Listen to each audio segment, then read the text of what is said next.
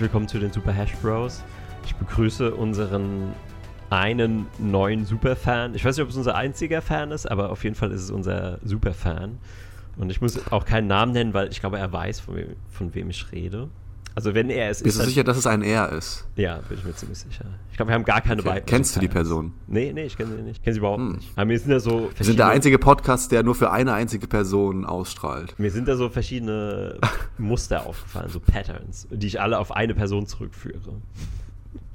Aber vielleicht ist es auch ein Konglomerat von Personen. Ja, genau. Also für heute haben wir ausnahmsweise mal keinen vollgefüllten Zettel Deswegen wird es eher so eine Oldschool-Episode. Ich musste an eine unserer ersten Episoden zurückdenken, als wir noch gesagt haben, wir setzen uns auf die Kutsche, die Podcast-Kutsche. Äh, also einer von uns ist Gandalf, einer ist Frodo und wir sitzen auf der Kutsche und reiten jetzt einfach mal los und gucken, wo es uns äh, hinführt. Das war ja vor drei Jahren. Mittlerweile sind wir ja schon im Endeffekt kurz vor dem Mount Doom, äh, kurz davor, den Ring zu zerstören. Gandalf! You have failed.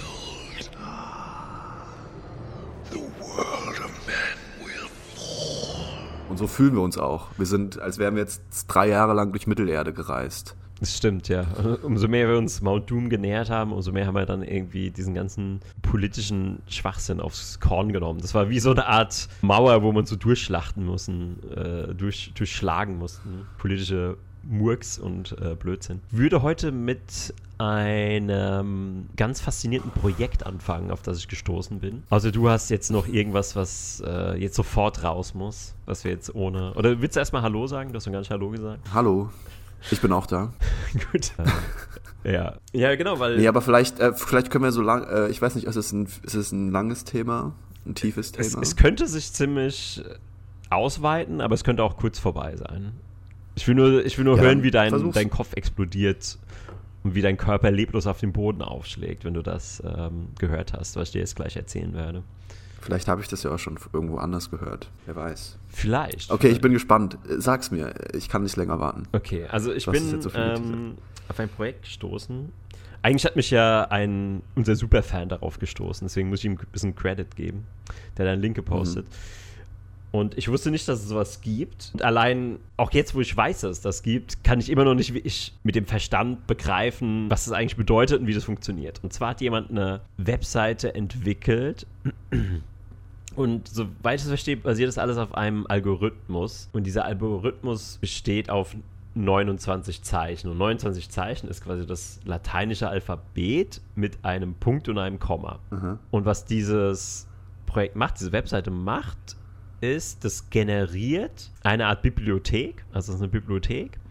Und in dieser Bibliothek gibt es alle Kombinationsmöglichkeiten, alle Möglichkeiten, diese 29 Buchstaben mit Punkt und Komma zu kombinieren und auch die Kombination wiederum zu kombinieren. Und das ergibt so viele Seiten und so viele Bücher, dass es das sind mehr Seiten Bücher, als es Atome im ganzen Universum gibt, also im sichtbaren Universum. Aha. Und das führt aber auch dazu, dass in dieser Bibliothek alle Texte, die jemals geschrieben wurden, drinstehen. Also Voraussetzung ist, dass sie auf lateinischen Schriftzeichen, also A, B, C, D und so weiter Aha. geschrieben sind. Also du könntest jetzt irgendeinen wow. lateinischen Text nehmen von vor 2000 Jahren und du wirst ihn in dieser Bibliothek finden. Heißt das auch, dass du, also du findest Harry Potter da drin und ja. du findest die Bibel da drin. Ja. Aber das heißt ja auch äh, logischerweise, dass du auch viel Nonsens da drin finden würdest, weil es ja irgendwelche zufälligen Kombinationen Genau, von, genau. Das meiste, wahrscheinlich 99,999999999 ja. ist einfach nur also ich habe da ein bisschen rumgeklickt und wenn Aber ist das nicht die Theorie des Universums? Sorry, dass ich jetzt so reinkrätsche, aber ist das nicht diese, diese Theorie, dass dass sozusagen alles äh, in irgendeiner Form, in irgendeiner Potenzial schon existiert oder in irgendeiner Form existiert. Also dass es zum Beispiel eine Welt gibt, wo der Himmel nicht blau ist, sondern grün und ansonsten aber alle anderen Parameter gleich sind. Also es gibt zum Beispiel in dieser Bibliothek dann einen Harry Potter, wo Harry Potter äh, meinetwegen schwarz ist oder ja, eine gibt, Frau oder so. Es wird in der Bibliothek auch ein Buch geben, wo Harry Potter Potter Harry heißt. Und sonst ja, ist alles genau. gleich. So. Ja, ähm, okay. Und mhm. das Verrückte ist, jetzt, jetzt werde ich deinen dein Kopf äh, bis zum Rauchen bringen. Und zwar, da steht nicht nur alles drin, was jemals geschrieben wurde, da steht auch drin, was jemals geschrieben werden wird. Das heißt, ja. diesen Podcast, den wir gerade aufnehmen, der steht da Wort für Wort schon drin. Also wir könnten jetzt jedes Wort aufschreiben, was wir jetzt sprechen und suchen diese Bibliotheken, wir werden das finden. Und ist es schon aktuell, also ist diese Kombination schon in dieser Datenbank oder generiert diese Kombination erst noch? Weil ich kann mir nicht vorstellen, weil es ist, müsste ja eigentlich unendlich groß sein, die Kombination. Und dafür ähm, müsste die Datenbank ja auch unendlich groß sein und das geht doch gar nicht, oder? Genau, genau, genau. Das ist auch so ein Punkt. Also, das ist jetzt nicht. Ähm, das würde dann generiert werden, aber es ist potenziell. Also, das, das geht über Adressen. Also, jede, jede Bibliothek, also, das geht nach. Ähm, also, du musst dir vorstellen, das sind Tausende von Bibliotheken und in jeder Bibliothek sind ganz viele Regale und in jeder Bibliothek sind ganz viele Bücher und in jedem Buch sind ganz viele Seiten. Und es gibt immer eine Adresse. Es gibt immer eine Zahl, ähm, also es ist einfach eine Zahlenfolge, um dann weißt du, okay, das ist in der Bibliothek, das ist in dem Regal und das ist in dem Buch und das ist auf der Seite. Und aufgrund mhm. von diesem, ähm, dieser Typ ist so genial, ich bin leider zu doof, um das zu verstehen. Und zwar basiert jeder Inhalt von jeder Seite, also je, aus dem Inhalt von der Seite wird quasi die Adresse berechnet, wo sich diese Seite befindet. Ah, okay. Und das bedeutet, ja, wenn wir jetzt quasi den Text finden, den wir jetzt gesagt haben, zum Beispiel das Intro vom Podcast, wird es in gewisser Weise generiert. Aber wenn du jetzt wüsstest, wenn du jetzt diese Zahlenkombination wüsstest, auf welcher Seite es steht, könntest du das trotzdem jederzeit finden. Also du kannst halt auf zwei Arten und Weisen finden. Du kannst halt einfach den Text eingeben und sagen, okay, wo, sie, wo steht das? Und dann sagt er dir die, die Adresse aber wenn du die Adresse schon hättest, könntest du, also theoretisch, also das ist jetzt natürlich so, ähm, also ein Sechser Das geht dann in Richtung Quantencomputing und Quantenmechanik äh, rein. nee, eigentlich nicht. Das ist eigentlich nur ein reiner mathematischer Algorithmus. Also, sagen wir so, dass wir jetzt ein Sechser Aber es geht auch um Potenziale, haben. Flo. Es, es, geht auch genauso da um Potenziale wie in der Quantenmechanik.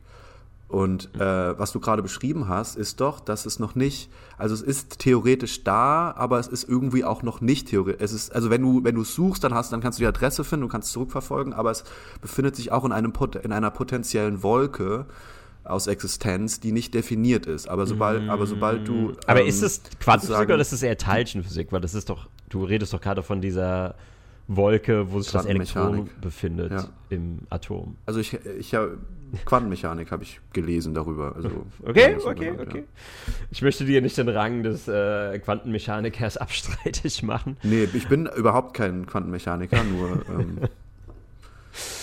Ähm, ja, höchstens Automechaniker. Hat mich das so stark daran erinnert. Also die Prinzipien sind überlappend, finde ich. Und, und die, auch das mit dem, dass es halt unendlich, die, die Möglichkeiten unendlich sind und dass ähm, es geht, geht, eigentlich eher um Wahrscheinlichkeiten und um, ja, um Wahrscheinlichkeiten und um ja, das also, dann zu messen sag, und einordnen so, Es ist halt Parameter. extrem, extrem, extrem, extrem unwahrscheinlich.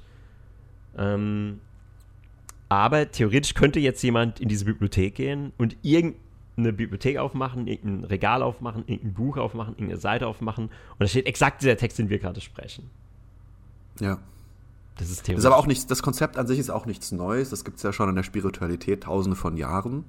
Dass es ja sozusagen das Universum ein Gedächtnis hat und alles, was jemals war, sein wird und alle Potenziale schon vorhanden sind. Und die in so einer Ursuppe schwimmen, kann man Inspiration oder God-Mind nennen.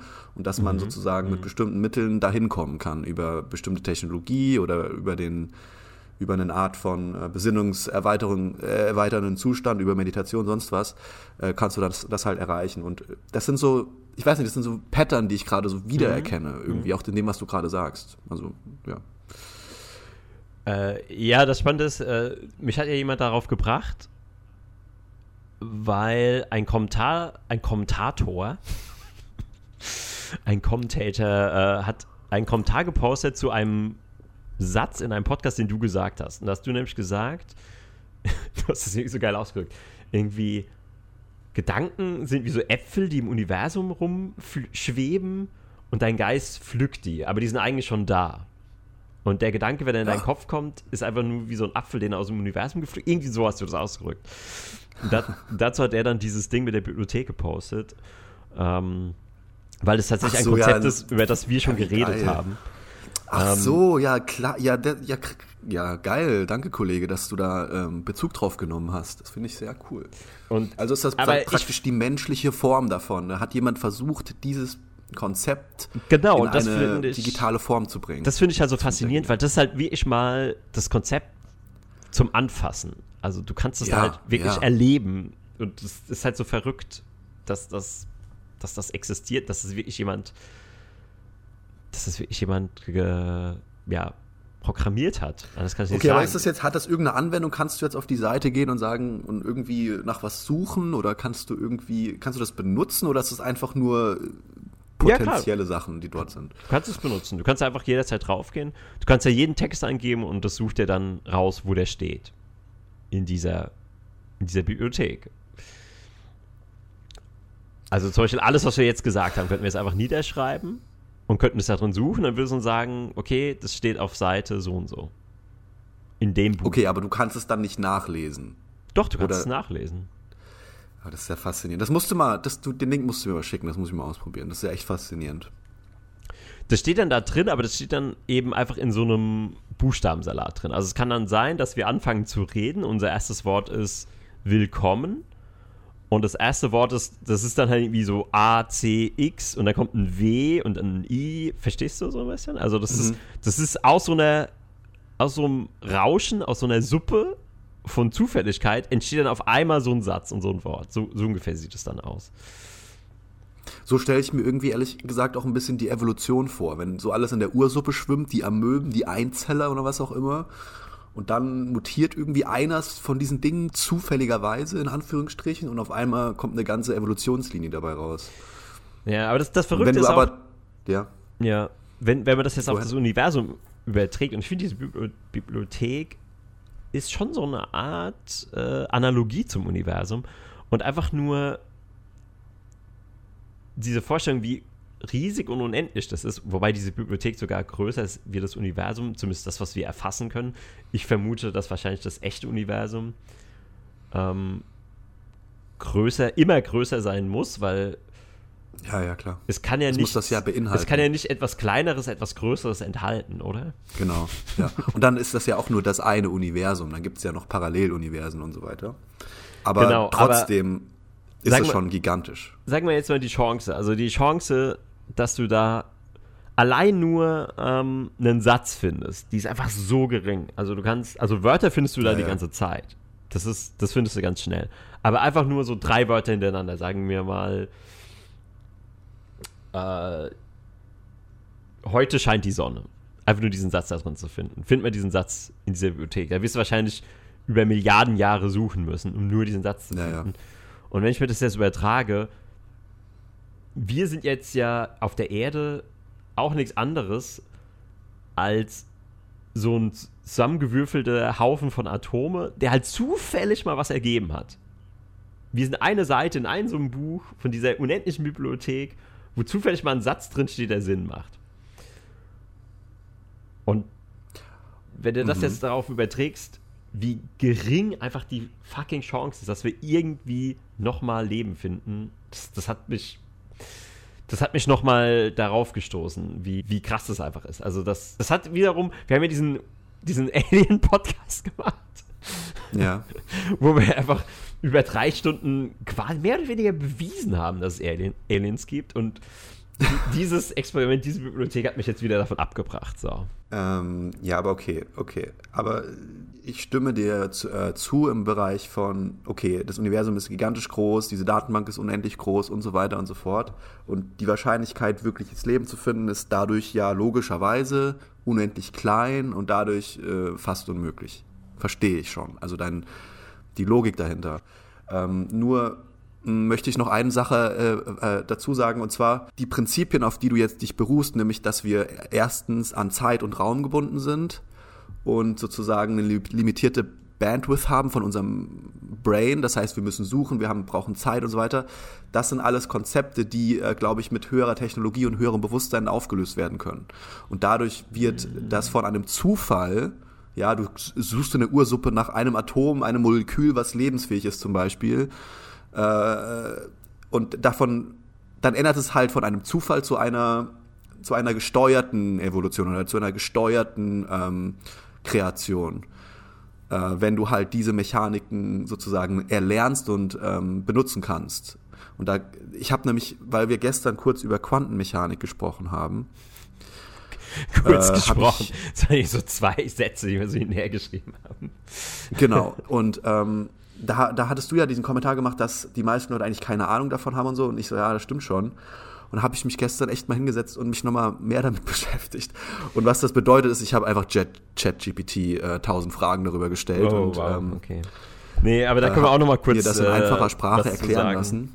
Da und das ist alles schon sehr ähnlich. Also alles, was du gerade beschrieben hast und äh, dieses ganze Universumsthema und Potenzialthema und wie das, also die Bausteine unseres Universums aufgebaut sind, das sieht alles sehr ähnlich aus.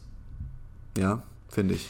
Nee, ich will nur ganz kurz was sagen, weil ähm, was mir auffällt, aber was auch schon anderen äh, wissenschaftlich denkenden und arbeitenden Menschen auffällt, ist, dass leider so in dieser, ich sag mal, unseriösen spirituellen Szene, wir sind ja in der seriösen spirituellen Szene, in dieser unseriösen spirituellen Szene werden halt da ich Konzepte, so sicher, Flo, da werden halt Kon Konzepte aus der Quantenphysik genommen, um quasi deinen Wuwu, um deinen magischen Blödsinn irgendwie glaubhaft zu machen.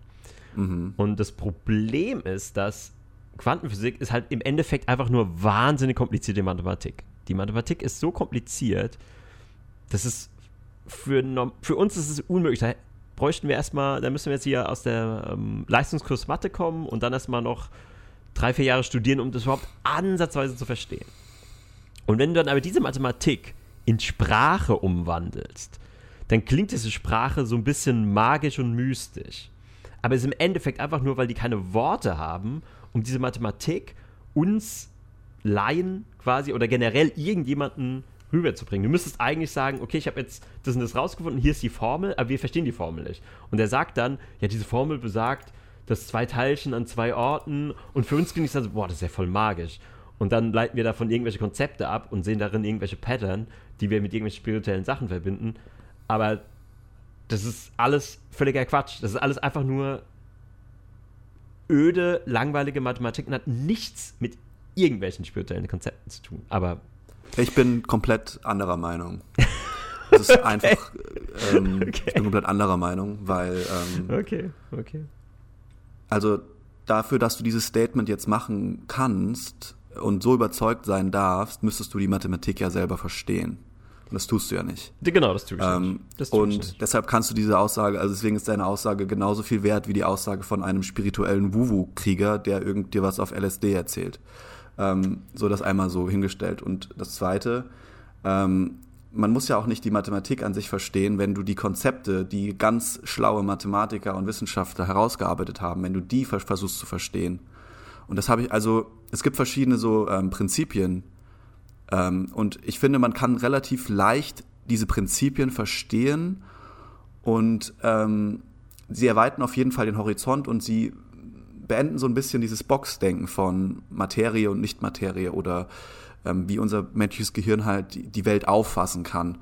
Ähm, und ich bin relativ äh, überzeugt, dass man auch daraus Prinzipien ableiten kann. Ähm, Aber selbst da ja, bist du schon auf dem, auf dem, Holzweg, wenn du so mit Materie und Nicht-Materie, okay, was ist ein Teilchen und äh, Heisenbergsche Unschärferelation, das ist alles anders, als du es dir vorstellst. Okay, dann erklär mir es doch, wie es mir, wie es richtig ja, ist. Ja, bräuchte mir jetzt so halt einen, einen, einen, Physiker. Also ich verstehe mittlerweile zumindest so viel. Ja gut, aber dann ist es nur eine Behauptung, Flo. Dann kannst du, nicht, du kannst nicht so überzeugt das sagen, wenn du nicht einen einzigen Punkt bringst, der das irgendwie untermauert. Mhm. Verstehst du? Gut, ich kann den einen Punkt bringen, ist, ich verstehe nicht die Mathematik und du verstehst auch nicht die Mathematik. Und deswegen endet eigentlich da schon die Diskussion, weil deswegen können wir es nicht verstehen und deswegen können wir auch nicht das Konzept verstehen, weil das Konzept aber du ja kannst auch, ein Konzept du, nicht nur über eine Art und Weise Konzept, verstehen, du kannst ein Konzept über verschiedene verstehst, Herangehensweisen ja nur, verstehen. Dir hat ist jemand diese komplizierten Forschungen übersetzt für irgendwas, was du verstehst als ja. Konzept und da ist ja jetzt schon eine riesige Wissenslücke. Also da ist ja jetzt schon ein riesiger Übersetzungsfehler, ne? sagen wir es mal so. Da ist ja jetzt schon ein gigantischer Übersetzungsfehler drin. Ja, da hast du recht. Und das ist ja auch Interpretationssache. Der, der diese, ähm, das in Worte gefasst hat, der kann das ja auch falsch verstanden haben, die Mathematik, und das falsch erklärt haben. Das kann auch sein. Ja, es kann, das ja, das kann auch sein. Würde ich jetzt nicht unbedingt sagen, aber ich glaube, jeder würde es halt vielleicht ein bisschen anders schreiben. Also ich kann dir mal ein Beispiel geben. Ich gebe dir mal mhm. ein Beispiel, was so ein äh, Physiker mal ganz interessant erklärt hat.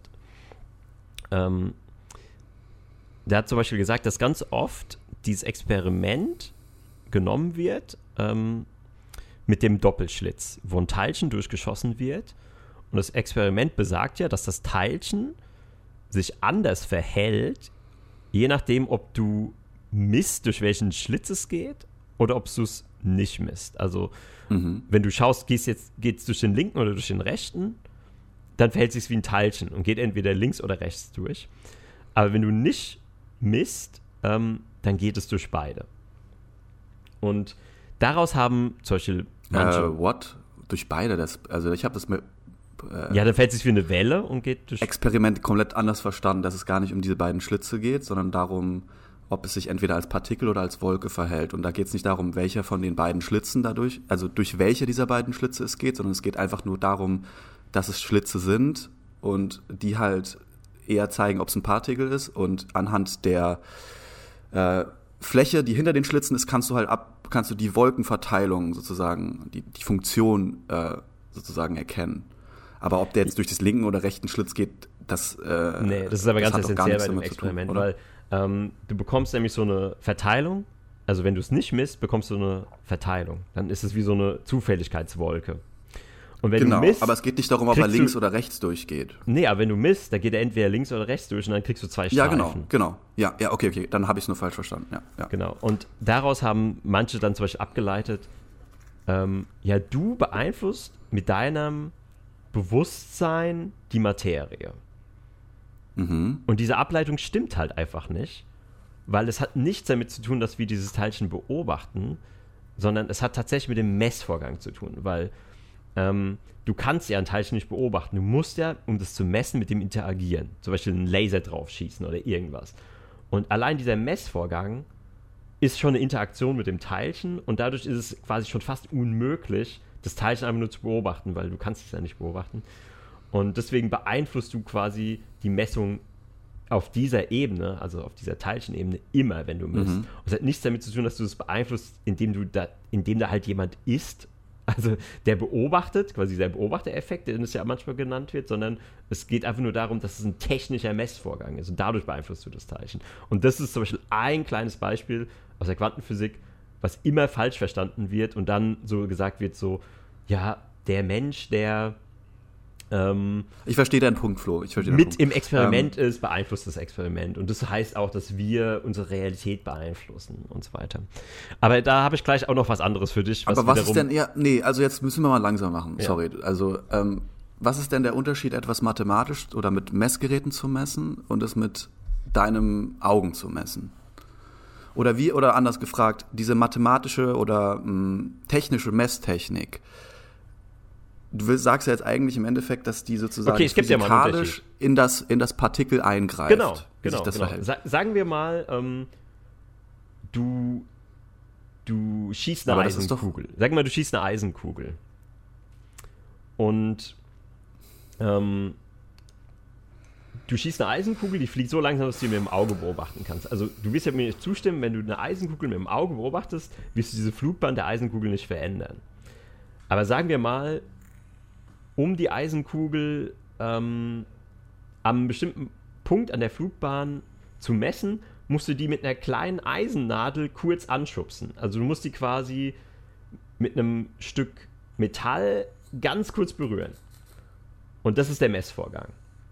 Und, mit, und der Unterschied ist, wenn du jetzt die Kugel beobachtest, wirst du nicht in die Flugbahn eingreifen, aber wenn du sie mit so einem kleinen Nadelstich misst, dann wirst du in die Flugbahn eingreifen. Auch wenn es nur ganz, ganz, ganz minimal ist, aber du wirst eingreifen. Und das ist der Unterschied. Und äh, hast du Ressourcen dazu, ähm, die zeigen, dass dieser Messvorgang physikalisch in das Partikel eingreift? Naja, das sagen eben die Physiker, dass du eben in der Teilchenphysik und auf dieser Ebene oder in der Quantenphysik kannst du gar nichts messen, oder wiegen oder herausfinden, ohne irgendwie in das Experiment einzugreifen oder in den Vorgang, in diesen Quantenvorgang einzugreifen, nenn es mal so. Ja, Also für mich ist das immer noch kein Widerspruch, aber ähm, ich verstehe deinen Punkt auf jeden Fall. Den hast du jetzt äh, lang und breit erklärt. Ich, ich verstehe auf jeden Fall deinen Punkt.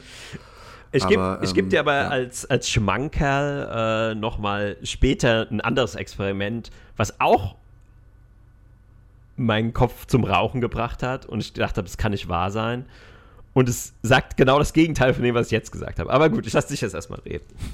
Ja, ich hätte nämlich auch noch ein Experiment, ähm, das so ein bisschen in die gegenteilige Richtung geht, ähm, wo man vielleicht dieses Messinstrument ähm, ein bisschen abstrahieren kann und dadurch ein bisschen äh, simpl also abstrahieren und versimpeln kann. Also es gibt ja diesen, diesen Random Number Generator, wo du sozusagen eine Simulation hast, wo du gleichzeitig meinetwegen 10.000 Würfel wirfst und dann gibt er dir den Median an.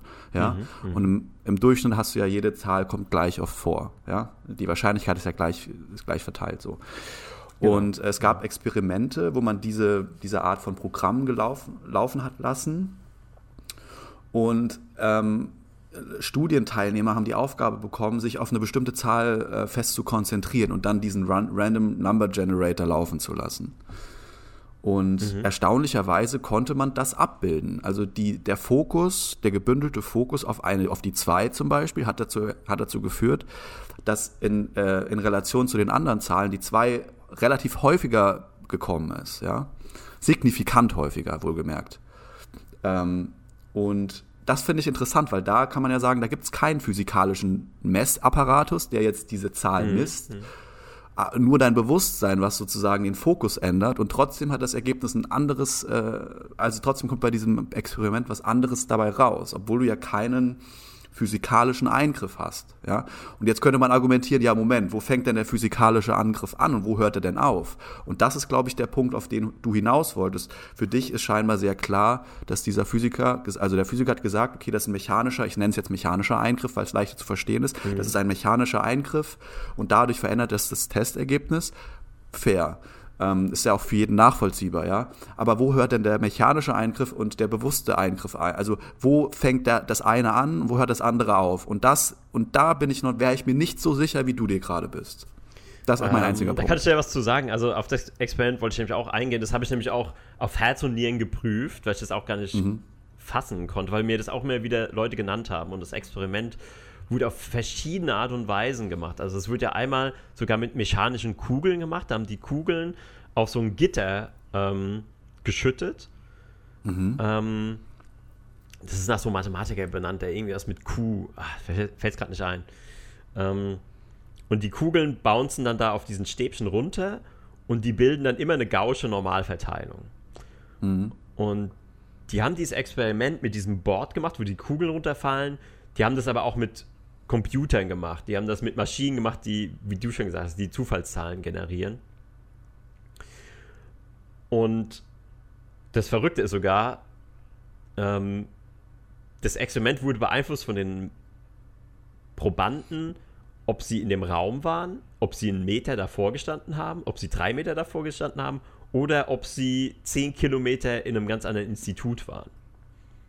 Hat es unterschiedliche Ergebnisse rausgebracht, oder was? Nee, das, die Beeinflussung war unabhängig davon, wie weit die entfernt sind von diesem. Ja, das hatte ich auch gehört. Ja. Das macht es erstmal noch krasser. Aber was jetzt der Unterschied ist zwischen dem, was ich gesagt habe und dieser Beeinflussung, ist, ähm, die Beeinflussung ähm, durch einen Messvorgang oder äh, in, in, in, ja, in so einem Experiment ist viel stärker als diese mentale Beeinflussung, weil ähm, ja, ist doch klar, Flo. Also darum, darum geht es doch jetzt gerade nicht. Aber die Frage nee, ist doch. Ich, ich will nur, dass es, dass, es, dass es klar ist, wie gering dieser Unterschied ist, weil ähm, wenn du ähm, tausendmal eine Münze wirfst, okay, das ist eigentlich gar nicht mal so unsignifikant, aber sagen, das Experiment ist so, sagen wir, wenn du tausendmal eine Münze wirfst, dann hat es dieser Beobachter geschafft, einmal den Münzwurf zu beeinflussen von tausend Würfen. Okay. Ungefähr so ist das ist nicht schon krass? Ja, das ist schon ja, ziemlich krass ist das, eigentlich. Ist das nicht mega krass, dass es Wobei überhaupt einen Effekt ich, hat? Ich, ich müsste noch mal lesen, weil es kann auch sein, dass es, äh, dass man 100 Mal, also man macht 100 Münzwürfe 1000 Mal und in diesen Würfen, ja genau, so ist es. Du, du wirst 100 Mal eine Münze und das machst du aber 1000 Mal. Also 100.000 Mal wirst du eine Münze und dann ein Münzwurf davon wurde dann durch den Beobachter beeinflusst. Aber ist trotzdem krass, ja. Also offiziell beeinflusst. Das ist, was du gerade sagst. Also du musst ja immer sagen, du musst es, okay, wenn du sagst, wurde beeinflusst, dann heißt das, dass es wissenschaftlich anerkannt, ja. bewiesen beeinflusst ja. ist. Ja? Würde auch, Dass da noch andere Beeinflusse, Beeinflussungen stattfinden können, das ist nicht ausgeschlossen. Nur das ist das festgehaltene, gemessene Ergebnis. Das heißt nicht, dass es nicht auch stärker mal sein kann oder auch mal schwächer sein kann. Ähm, mhm. Deswegen, das mhm. ist mein, glaube ich, mein Problem mit Wissenschaft, dass ähm, Leute dann manchmal jetzt auch in dem Zusammenhang einfach sagen, das ist genau einer aus 100.000 und so. Ähm, das ist einfach auch nur deren Messergebnis gewesen. Das heißt auch nicht, dass das die absolute Realität und die absolute ähm, Stärke ist ja, äh, Da muss ich zum, zum Schutz sagen, äh, natürlich ist es das Durchschnittsergebnis. Also die sagen ja auch, es gab stärkere Beeinflussungen ja. und es gab auch gar keine okay. Beeinflussungen von manchen Menschen. Und, aber genau. es gab auch stärkere, ja. ja. Aber das, das, ist das Durchschnittsergebnis. Also es geht vom Und deswegen bei Wissenschaft ist es ja meistens so, dass du, dass du eine Tendenz erkennst. Du erkennst, dass da überhaupt ein Phänomen vorliegt und dann kannst du weiter forschen. Ich störe mich dann immer so daran, das hat man auch bei der Covid-Krise gemerkt und so, dass die dann mit so absoluten Zahlen, ja, das ist ja nur einer aus, aus 100.000 1000 hat ja nur ein Problem, ist doch gar nicht schlimm. Ja, also wenn man das abstrahiert, dann kann man halt Effekte komplett runterspiegeln und äh, runterspielen und naja, sie, sie, sie, sie ähm, minimieren. So. Also ich finde, dass es überhaupt einen Effekt hat, dass überhaupt dein Gedanke, dass so ein Experiment beeinflussen kann. Und es egal ist, auf welcher Erde-Halbkugel du dich gerade befindest, ist doch eigentlich schon unfassbar krass. Das geht doch Hast du gerade Erdkugel gesagt, Frederik? Ja, ich weiß, du bist ja ein Flat Earther, aber da kommen wir ein anderes Mal zu. Jetzt machen wir eine Sondersendung. Irgendwann. Ja, wir müssen eine ganz, ganz umfangreiche Sondersendung machen. Ähm. Nee, aber es ja, ist, das Problem ist halt, wir sind halt zwei, ähm, also ich bin ja kein Wissenschaftler. Ähm, ich auch. Ich bin nicht. aber sehr interessiert an einem Thema und ähm, ich, ich höre sehr vielen Wissenschaftlern zu, die über solche Sachen reden und so. Ähm, ich glaube, die Wahrheit liegt wie immer irgendwie äh, in irgendwas dazwischen. Und ich glaube, dass so ein bisschen diese, du wirst es wahrscheinlich hassen, dass ich das jetzt sage, du wirst wahrscheinlich jetzt sagen, oh, wie kann man nur sowas so aus dem Kontext reißen, aber ich, ist mir egal, ich sage es trotzdem. Ich habe so eine Theorie und zwar habe ich die gestern Nacht entwickelt. und zwar äh, diese, diese. Das klingt nach einer sehr ausgereiften Theorie. Sehr ausgereifte Theorie. Äh, deswegen äh, möchte ich jetzt preisgeben, und zwar diese Superposition, die es ja gibt, ne? Dass du ja in dieser Quantenmechanik, äh, also du hast ja normal hast du ja beim bei Computern hast du ja entweder Ja und Nein, 0 und 1 und da hast du halt diese Superposition, wo du es beides gleichzeitig äh, ist oder so ein Zustand dazwischen.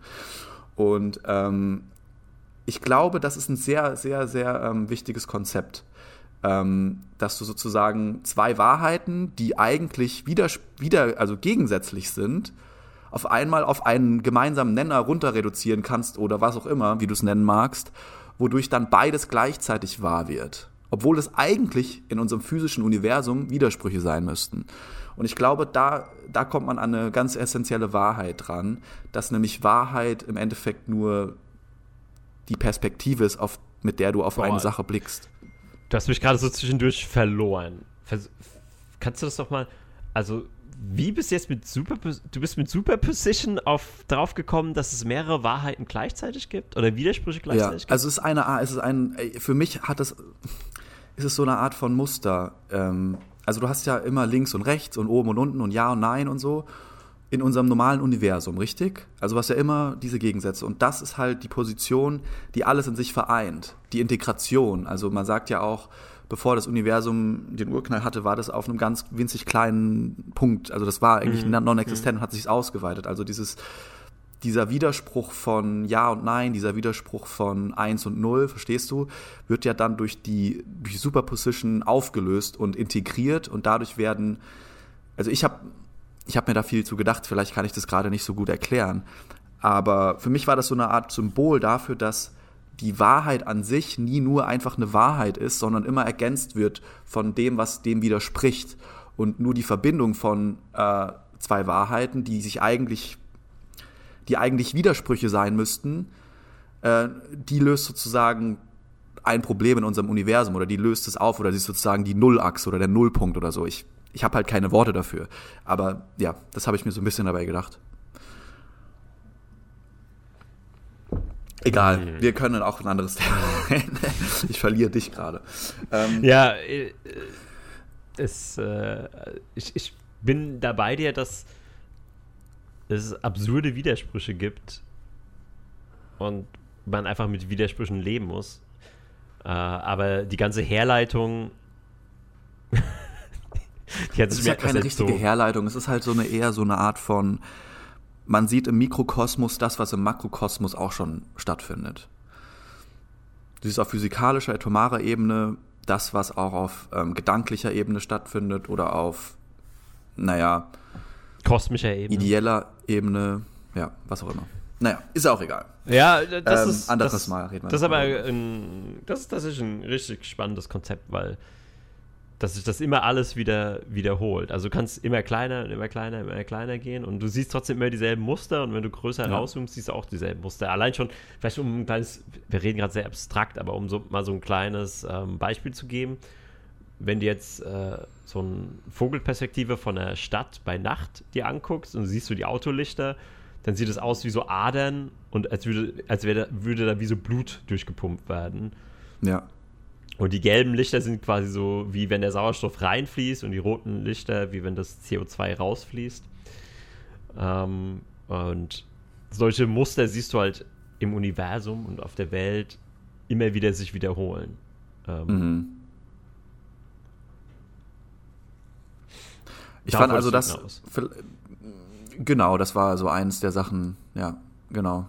Das ist so das, was ich oft beobachte, oder was ist ja eigentlich auch, ich, ich denke eigentlich immer, dass das eigentlich allen Menschen klar ist. Also Mikrokosmos ist ja, also wenn du Atome dir anguckst, dann und dir dann das Universum anguckst, dann sind da ja, also du hast Sonnen und da um die kreisen irgendwelche Planeten oder andere Himmelskörper und du hast Elektro du hast halt äh, Neutronen und um die kreisen Elektronen und so. Also ja, Protonen und Neutronen. Ah, ich, ich bin, ach, ich hab da bestimmt jetzt was Falsches gesagt.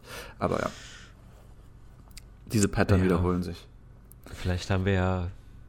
Wir bräuchten wie ich mal irgendwann so einen Physiker-Superfan. Aber es ist ganz gut, durch diesen neuen Superfan ist mir klar geworden, was unsere Zielgruppe ist und warum wir so strugglen, damit Erfolg zu haben. Weil ich glaube, nur tendenziell sehr intelligente Menschen verstehen unseren Podcast oder können da was rausziehen. oder sehr dumme Menschen. Eins von beidem.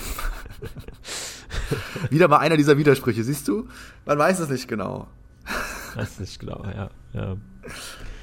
Ja, nee, aber mir ist, genau, äh, das ist eigentlich ein sehr spannendes Thema, das könnte ich vielleicht kurz noch mal ein kleines bisschen weiter ausführen. Und zwar, das ist sowieso generell was, was mir so eine Realisation, die ich äh, in den letzten Wochen hatte, die mir irgendwie auch viel gebracht hat.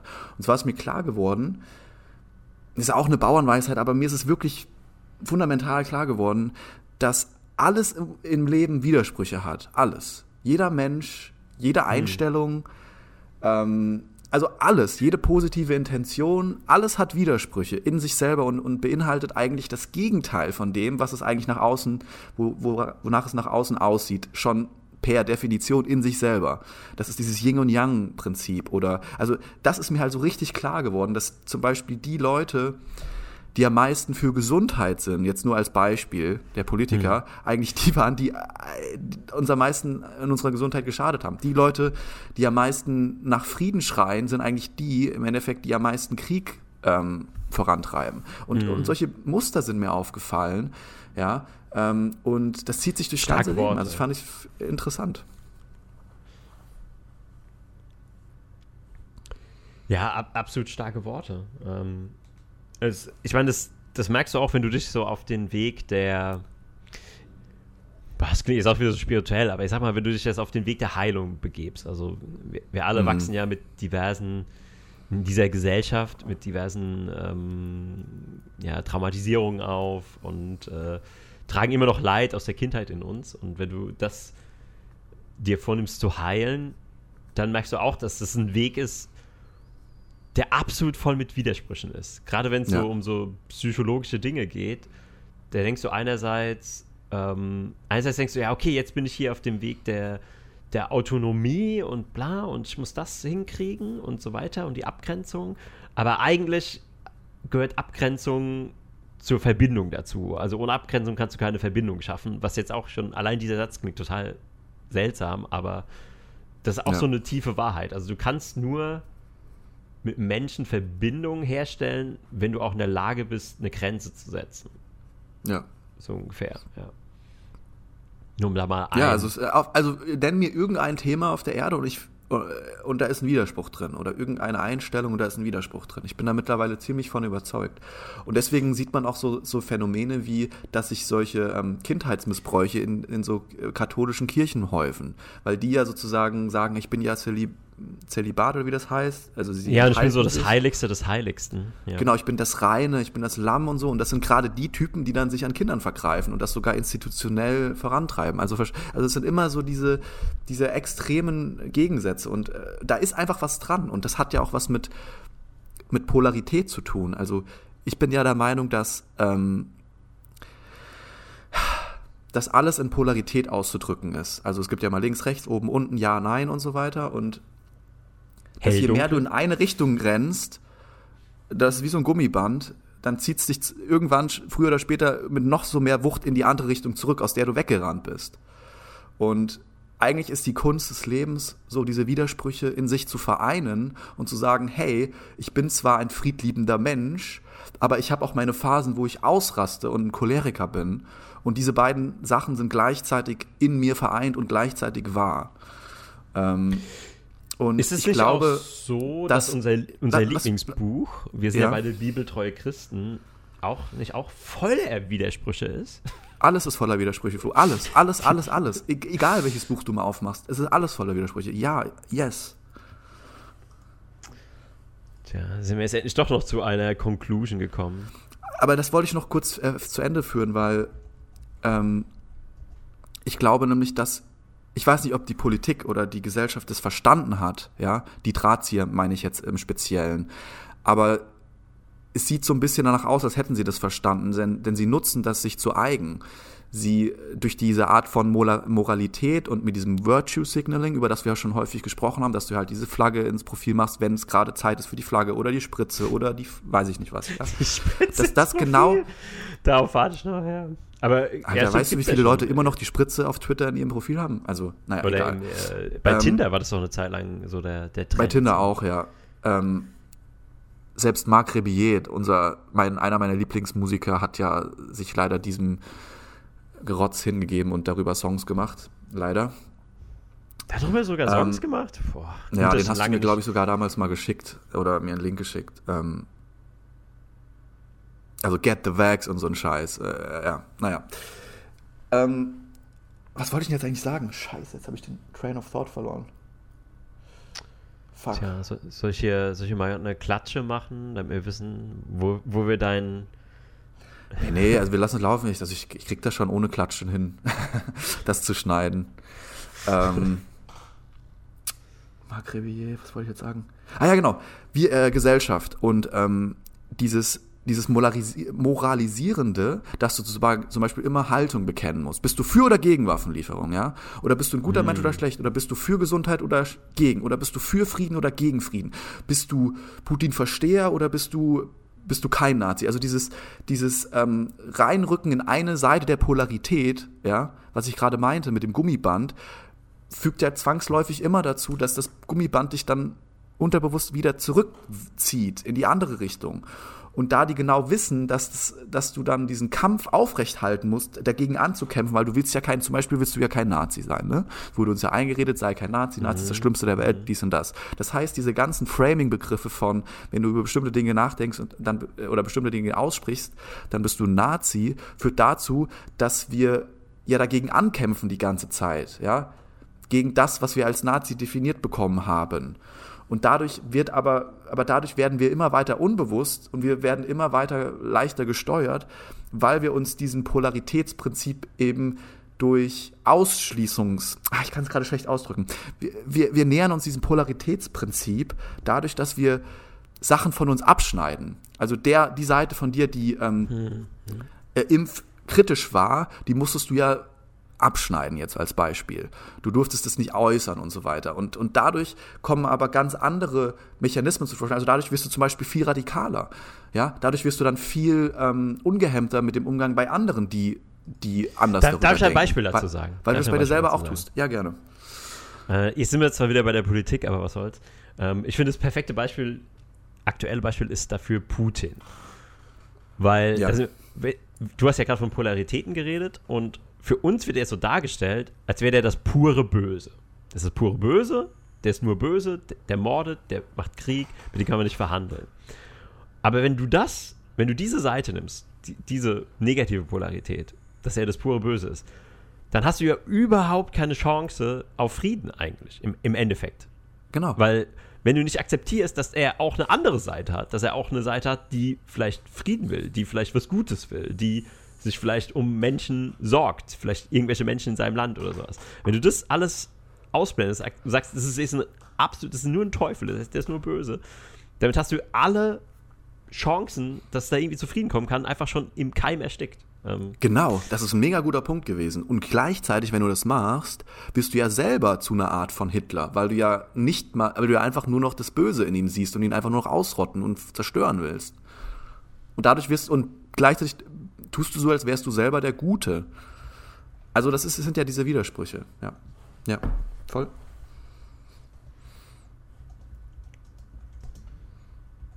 Aber deswegen ist dieses so effektiv in der Massenkontrolle. Weil es ist halt eines der mächtigsten Instrumente. Auch wenn es für Leute, die dann drüber nachdenken können und wirklich selbst, selbst ähm, nicht Selbstbewusstsein, aber Self-Awareness haben über sich selber, für die ist es halt wie, ja, Clowns World oder die denken halt, was, was passiert hier? Und die Leute, die ähm, unterbewusst sich da reinfallen lassen, die, die werden halt fremdgesteuert, ohne dass sie es merken, leider. Ich meine, wir werden alle fremdgesteuert, du und ich auch. Jeder Mensch ist fremdgesteuert auf einem gewissen Grad, nur das ist dann nochmal ein anderes Level, hat man ja gesehen in den letzten Jahren. Und es wird wahrscheinlich noch extremer werden. Aber wollen wir vielleicht noch mit irgendwas Schönem ja. aufhören? Hast du noch irgendwas Schönes? Das war doch jetzt noch? sehr. Naja, ich, ich hatte dir ein sehr, sehr cooles Herr der Ringe-Meme, was Herr der Ringe und Dark and Darker verbindet, äh, geschickt. Ich dachte, das äh, ist eine große Freude für dich. Äh, Dark and Darker ist ja ein, vielleicht noch ein schöner ähm, Wermutstropfen. Äh, ich ich sehe nichts, wo du mir was geschickt hast. In den Show Notes. Ach so, da habe ich noch nicht reingeschaut. Ähm, ähm, ähm, ähm, ja, wir können über Dark and Darker reden. Ich hatte gestern ein äh, verrücktes Erlebnis. Ähm, äh, erstens habe ich Ukrainer getroffen, Ukrainerinnen, die mir lang und breit erklärt haben, was Zelensky für ein geiler Typ ist. Ähm, okay, sehr gut, sehr gut. Äh, da muss ich auch, ähm, ja, ich, ich habe dann das so gelöst, dass ich gesagt habe, ähm, ja, also ihr, natürlich, äh, wenn ich Ukrainer wäre, dann würde ich das auch denken, glaube ich. Oder wenn ich von Russland angegriffen worden wäre, dann würde ich auch äh, Russen hassen und so. Aber ich habe dann gesagt, ich mag alle Menschen. Ich mag auch, ich mag Russen und ich mag auch Ukrainer. Und da, das hat die so kurz für so zwei Sekunden oder fünf Sekunden gestunt. Da waren sie kurz betäubt, haben sie keine Antwort gewusst, weil das Skript dann sozusagen nicht mehr funktioniert hat. Aber das ist eigentlich nicht das Interessante, was ich sagen wollte, sondern das Interessante war, ich habe ähm, eine Frau im Rollstuhl getro getroffen, eine ältere Frau. Und irgendwie aus irgendeinem Grund, ich weiß nicht warum, hab, hatte ich das Gefühl, ich musste helfen, weil die hat so die hatte niemanden, der ihr geholfen hat, die hatte tausend Tüten und die hat mit ihren versucht mit ihren Füßen sich so wegzuschieben mit dem Rollstuhl. Ist halt inner, ist halt mit einem kmh vorwärts gekommen. Ist das jetzt wieder so eine Heldengeschichte, wo du der äh, es geht mir eigentlich gar nicht so um diese Helden, den Heldenanteil, weil ich fand es eigentlich interessant, was sie so gesagt hat. Also ich habe okay. ihr so ein bisschen mit ihr geredet und sie ein bisschen geschoben und sie ein bisschen was zu essen besorgt und so, aber sie hat, die ist Ärztin gewesen. Und die hat mir voll viele krasse Sachen erzählt, Alter. Und ich weiß nicht, wie viel davon oh, jetzt, wahr war. Jetzt ist es spannend. Jetzt ist es spannend. Jetzt ist es spannend. Ich kann, ja, ich kann auch noch was Lustiges erzählen, was mir eine Ärztin erzählt hat. Wenn du, wenn du willst, erzählen wir jetzt beide die Ärztinnen. Da, erzähl du, was du von einer Ärztin gehört hast. Meine Ärztin ist, glaube ich, äh, okay, okay. was ein speziellerer. Also meins ist jetzt so ein bisschen so wahrscheinlich, aber nee, die hat mir gesagt, ähm, ach so ein bisschen eher eine alternative Ärztin und die hatte ihre Praxis aber schon aufgegeben und verkauft, deswegen kann ich das jetzt sagen. Und die hat einfach jedem Patienten, der kam, der irgendwelche chronischen Krankheiten hatte, einfach so verschrieben, er soll sein Frühstück gegen einen Haferschleim ersetzen. Also einfach Haferflocken kochen und dann vielleicht ein bisschen Salz rein oder so, vielleicht noch ein bisschen Honig. Und die hat gemeint, dass das schon einfach die meisten, die mussten irgendwie weniger Tabletten nehmen oder konnten Medikamente absetzen und es ging viel besser. Und einfach, das ist so dumm und simpel, dass ich halt einfach nur krass fand. Geil. Einfach Haferschleim. Also für ja. alle Zuhörer, die irgendwelche Probleme haben, einfach Haferschleim. Morgens Haferschleim Hafer. ist eines der besten Sachen, wenn du Darmprobleme hast. Ich habe jetzt da sehr Glück zum Beispiel mit Darm persönlich. Bin ich auch sehr dankbar. Wegen dem, wegen dem Haferschleim? Oder also ich wurde, ich bin in einen Haferschleimtopf gefallen als Kind, ohne Scheiß. Ich, ich habe Haferschleim teilweise äh, morgens und abends gegessen. Ich, ich habe ähm, viel Haferschleim in meinem Leben gegessen und es ist ein bisschen wie bei Obelix, glaube ich, bei mir, was das angeht. Mm. Aber die Frau, also ich muss nochmal zurück. Also sie saß, ihr müsst, müsst ihr vorstellen, eine ältere Frau sitzt im Rollstuhl und die war vielleicht 70, 80, ja. Aber die sah irgendwie fit aus. Also die war nicht die sah nicht dement aus oder so. Und ähm, die war übelst eloquent, viel eloquenter als ich, viel mehr belesen und belehrt als ich auch auf gewissen Weisen. Und sie sagt zu mir, sie ist eine Hexe. Was? Was? Kein Scheiß. Jetzt bin ich erstmal baff. Jetzt bin ich erstmal baff. Die hat mir gesagt, sie ist eine Aber Hexe. Mit, mit, absoluter, mit absoluter Überzeugung. Ja, ja. Absolut Krass. überzeugt, ja. Und ähm, scheinbar hat sie Probleme mit den Institutionen, weil sie sie irgendwie voller Medikamente pumpen wollen und weil sie, ich weiß nicht, ob sie Arzt war, ich habe, also ich, ich gebe das jetzt nur wieder, ja, also nimm's, take it with a grain of salt. Äh, aber sie hat gesagt, dass. Ich glaube, da hat jemanden ganz schön Bären aufgebunden. Kann sein, ja. Äh, und sie hat auf jeden Fall gesagt, dass die Institution, also sie ist scheinbar in irgendwelchen Altersheimen und so, und irgendwie hat sie ihren, Wo sie haben ihren Wohnungsschlüssel abgenommen, was ich auch durchaus nachvollziehen kann und so. Äh, und sie haben sie halt voller Medikamente gepumpt, die sie, ähm, die äh, ja, Schaden zufügen, weil sie ja Ärztin ist, kann sie das verstehen und kennt die Medikamente und weiß, dass, dass das nicht soll und so. Und ähm, naja, hat da einiges erzählt. Ähm, und das hat mich schon äh, zum Schlucken gebracht. Und sie hat gesagt, dass sie ähm, sozusagen so ein bisschen vor denen jetzt äh, auf der Flucht ist oder sozusagen nicht mehr zurück will und deswegen jetzt auf der Straße lebt. Keine Ahnung, Alter. Auf jeden Fall hat sie gesagt, äh, Hexen und dies und das. Und ähm, weil ich ja ein Fable dafür habe, habe ich mich mal ein bisschen mit der unterhalten. Aber sie hatte so eine, sie hatte so eine ganz, dafür. also sie hatte so eine ganz schwere Energie. Also wenn du mit der geredet hast, es war wie so ein, ich glaube, sie hatte sowas von einem en Energievampir. Sagt dir das was? Ja, wenn jemand passt so, passt für mich auch zusammen. Also die, ja. die hat definitiv bei dir, ja. Genau und ähm, dann hat sie mich noch zu ihrem Geburtstag eingeladen. Da ich gesagt, es tut mir leid, also ich kann, es, ist sehr nett und so. Und, das war ähm, bestimmt so ein Energievampir-Geburtstag. Da, da hättest du dann so in der Mitte, wärst du so das, das Hauptgericht. Genau. Du wärst dann in der Mitte gelegen und dann hätten die alle drumherum gestanden und so, ah, jugendliche Mit Energie. ihren Energiestrohhalmen und an mir gesaugt. Ja. die hatte ich zu ihrem Geburtstag eingeladen. Ich glaube, nichts, ich glaube, nichts von dem, was sie gesagt hat, war irgendwie mit der Realität in Verbindung. Hat sie, aber wann hatte sie Geburtstag? Das würde mich noch interessieren. Oder hat sie äh, das Datum gar nicht gesagt? Doch, sie hat es mir gesagt, ich habe es vergessen. Jetzt irgendwann bald. Irgendwann bald. Ähm, ja, es kann gut sein, dass sie mich komplett verarscht hat, aber äh, ja, dafür hatte sie auch zu viel Fachwissen gleichzeitig. Also sie hat mir irgendwelche, über irgendwelche Medikamente Fachwissen runtergereiert und irgendwelche Stoffe. Also, keine Ahnung, Mann. Achso, das hast du gar nicht gesagt, dass sie auch irgendwie eine gewisse Überzeugungskraft hatte? Nee, also die hat, ja, also sie hat mit Fachwissen auch, naja, also was weiß ich, Huhn, was weiß ich. Ich hatte ja schon mal so ein Erlebnis in Frankfurt am Bahnhof nachts, wo mir so ein Typ irgendwie, also wo ich dann, ich habe ja früher auf den Frankfurt Bist du eigentlich auch ein Vampir? Du, du, machst eigentlich scheinbar immer alles nachts so. Kommst nachts auf ja. Ideen, redest nachts mit Hexen das stimmt. Das war nicht nachts, nachts am Frankfurter am Hauptbahnhof, was eh schon mal gruselig an sich ist. Also gibt eigentlich keinen Schlimmer. Junge, ich habe ich hab zwei Jahre meines Lebens am Frankfurter Hauptbahnhof gelebt, Alter. Nachts. Ohne Scheiß. Und da habe ich so einen Typen, da war ich in McDonalds um 4, 5 Uhr morgens. Auf einmal setzt sich so ein Typ mir gegenüber, so ein Inder oder so, der im, im krassesten Oxford-Englisch äh, mir irgendwelche Sachen erzählt hat von irgendwelchen Institutionen und Banken und von irgendwelchen Geheimdiensten und äh, Junge, wenn das dir halt irgendeiner erzählt, der irgendwie ähm, in seiner Unterhose vollgepisst und vollgekackt dasteht, dann denkst du, ja, was auch immer. Aber wenn das dir ein Typ in seinem perfekten Oxford-Englisch ähm, erzählt, mit Fachbegriffen und irgendwie mit Charisma, verstehst du, dann, dann macht das was mit dir. Hm. Naja. Hm. Hm. Aber ich glaube, das habe ich auch schon mal irgendwann erzählt. Und da haben sie mir alle einen Vogel gezeigt. Von daher ist es eine meiner Geschichten, die ich so für mich, äh, mich erinnere und mich daran erfreue. An der Mysterie, ob es wahr war oder nicht wahr war. Ja, ich, ich merke, ich merk, du, du, du, du hast gerade bei mir die Motivation geweckt, auch mal wieder mich einfach so in das Leben zu stürzen und mal zu schauen, wem man so begegnet und äh, was für Gespräche man so mit fremden Menschen führt. Ich glaube, das kann man jedem empfehlen. Ja, Jeder sollte einmal am Tag, also sagen wir einmal die Woche, einmal am Tag ist das ein bisschen anstrengend, aber einmal die Woche ein Gespräch mit einem völlig Fremden führen. Ich hatte sogar so eine Idee, weil mich das so fasziniert. Das, diese Idee habe ich ja schon eigentlich, habe ich schon seit fünf Jahren und ich habe es eigentlich nie gemacht und das ärgert mich. Aber was ich eigentlich mal machen will, ist so eine kleine Dokumentation zu machen. Das haben ja auch schon andere Leute gemacht, aber ich würde es gerne mal auf meine Weise machen mit einer Kamera, einem Mikrofon durch Berlin zu laufen und, und so interessante Charaktere, die so rausstechen, weißt du, wo du denkst, hey, was ist das für ein Typ oder was ist das für eine Frau?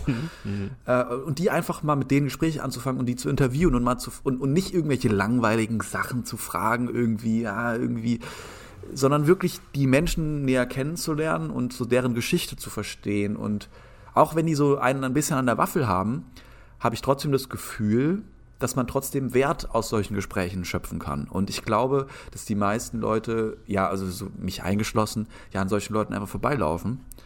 Und ähm, aber man ist ja trotzdem fasziniert. Also ich bin fasziniert von, von solchen Charakteren, auch teilweise, was ich in der U-Bahn sehe. Und so Berlin hat ja unheimlich Vielfalt an Menschen und an Kulturen und an Styles und äh, weiß ich nicht, alles, ja. Also hier in Frankfurt gibt es so einen Typen, ohne Scheiß, du hast mich jetzt gerade voll motiviert. Weil ich will auch schon, ich sehe den schon seit Jahren. Und ich habe mich bisher nicht getraut, mit dem zu reden, aber der wird mich so interessieren. Und zwar, ich versuche ihn jetzt mal zu beschreiben. Also er sieht eigentlich relativ normal aus, so durchschnittliche Größe, so 1,80 groß, kurze blonde Haare, so eine, manchmal hat er eine Brille auf, manchmal nicht, ich weiß gar nicht mehr sogar, so eine normale Vielmann-Brille, nichts so stylisches. Aber was an ihm besonders ist, er trägt immer ein Ganzkörper-Tierkostüm. Also so ein Tiger, so ein Onesie. ich glaube, den kenne ich sogar auch noch. Ja, ich glaube, den kennst du auch, genau. Irgendwie so ein Teddybär oder ein Tiger oder ein Leopard. Mhm. Und das ist immer so sein Ding. Er hat immer so diesen Ganzkörper-Tieranzug an. Ähm, und der sie wirkt aber auch nicht irgendwie gefährlich, er läuft immer einfach nur rum oder er steht auch manchmal einfach nur irgendwo auf der Zeile und steht halt einfach nur rum und macht gar nichts. Und von dem, ich glaube, der kann Geschichten erzählen. Ja. Bestimmt. Macht es. Ja, aber ich glaube, der ist schon weitergezogen. Also jetzt, wo ich nämlich von ihm rede, fällt mir nämlich auch ein, dass ich ihn lange nicht gesehen habe.